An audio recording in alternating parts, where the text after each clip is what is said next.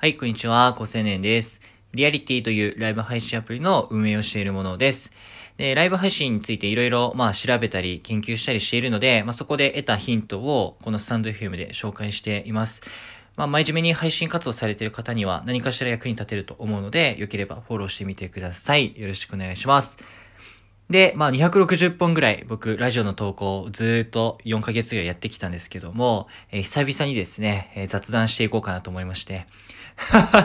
あの、コメントでですね、あの、高青年さんの雑談とか、えー割とプライベート寄りの話もしてくれると嬉しいですっていう、まあ、ありがたいお言葉をちょくちょくいただくので、しようかなと思いまして、僕の大好きなイチロー選手のお話をしようかなと思ってます。えー筋トレしてる時とか、えー朝、あと夜、歯磨いてる時にですね、イチロー選手のあの会見の言葉とかよく聞くんですよ。っていうぐらい、まあ、あの、よくインプットしていて、まあ、マインドを高めるためによく聞いてるんですけども、えー彼って、まあ、その日本人の野球選手の中でも、まあ、一つというか、まあ、三つぐらい群を抜いて実績出されていると思っていて、で、何がその違うのかっていうのをすごく考えてたんです。同じプロですし、まあ、イチロー選手、ね、最初はドラフト5位かな。まあ、それって本当に、全然こうエースではないわけですよね。注目も浴びてないというところで日本最高選手になってるわけなんで、何が違うのかすごい気になってたんですね。で、なんかまあストイックだとか、プロになってからもすごく練習しちゃって、まあそれですらなんか差別化あんまないと思うんですよ。ってことは、その量ではなくて質でしかないとなと思っていて、その練習の質ですね。だってどの野球選手だって毎日練習してるわけなんで、まあ遊んでる度合いで言えば少ないかもしれないけど、それだけであんなに差は生まれないだろうと思ってて。で、僕も答え見つけました。これはですね、インテリジェンスです。頭いいんですよ、あの人。で、僕の大好きな事例があって、えっと、野球選手の、えっと、稲葉選手と、えー、イチロー選手の対談のやつで、えっと、稲葉選手が今、野球選手の中で、その、体を大きくするトレーニングが流行ってると。まあ、どんどん、なんか、食って、プロテインして、トレーニングして、でもゴリゴリマッチョになるっていうのは、それ流行ってるんだけども、イチロー選手やらないんですか？みたいな質問した時に、イチロー選手が、やるわけないでしょ？みたいな。バカでしょあんたみたいな 文脈で言ってたんですよ。で、なんでかっていうと、その一人一人のその体格差とかによるそのバランス、体のバランスっていうのは必ずあると。で、そのバランスを見失って、体をこう取る、なんで、ウェイトしていくってことばっか考えていくと、あの、必ず壊すと。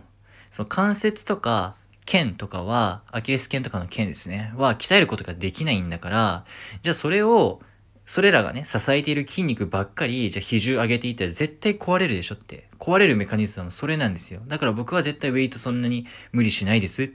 て、はっきりと言っていて、ロジカルだし、誠にそのメカニズムを踏まえているし、この人頭いいなと思ったんですね。で、その、稲葉選手も、はあ、はあ、確かにって聞いてたんで、多分野球選手のそのスタンダードの知識としてそこまでメカニズムをしっかりこう、サイエンスの根拠に基づいて知った上で自分のその体のバランスとかをこう調整しているっていう自己マネジメントができている選手はおそらく少ないんだろうなってその二人の対談を見てパッと察したんですね。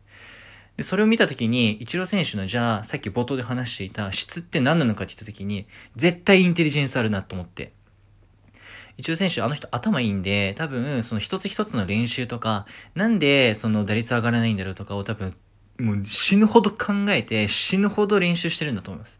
多分練習量は変わらないんだけど、一つ一つのその練習の、いわゆるなんかビジネスの世界でいう PDCA とか、多分頭がいいから、その仮説検証とか上手いんでしょうね。だから一つ一つの練習のステップアップが、ものすごく地道なんだけど、でも着実に進んでいて、で、その一つ一つの、なんだろう、これはダメだったなって、これはいけるぞっていうその試行錯誤と頭の中での、なんだろう、その、ロジカルな物事を構造にっていう論理的思考力のやっぱその検証とかの技術は多分普通のビジネスマンクラス以上かなと思ってて多分仕事やってもできるんでしょうねあの人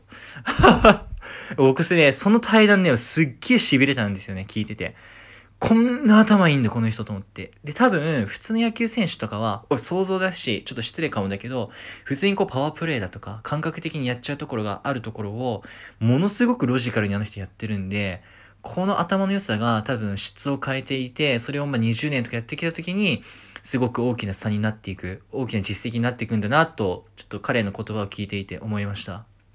で、まあ、あの、冒頭でも話したように、まあ、彼っていうのは、その会見を最後されるんですけど、引退会見。で、それを僕聞いた時に一番好きな言葉が、もうとんでもないところに行く唯一の方法は、やっぱり近道じゃなくて、もう遠回りをする。もう地道にやるしかないっていうのがもう彼の格言だなと思っていて、それはその地道なその PDCA とか質をちょっとでも上げていくっていう毎日の練習なんですよね。それを僕なりにまあスタンド F に置き換えると、やっぱり毎日皆さんのコメントを読んだり、自分のラジオも毎日僕聞き返してるんですよね。なんか笑い方好きってコメント最近めちゃくちゃ増えてるけど、俺の笑い方何がいいんだろうって自分の笑い声毎日聞いてますからね。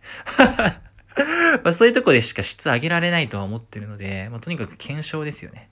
はい、ということで、まあ、ちょっと雑談があってら、ちょっとスタンド FM にも、やっぱり間接的にであるんですけど、つなげるっていう方向性で話をしてみました。やっぱりね、あのー、せっかくこの時代なんでね、いろんな人の言葉を聞くことがやっぱり自分への影響があると思ってるので、はい、ということで、よかったらフォローしてみてください。じゃあまたね。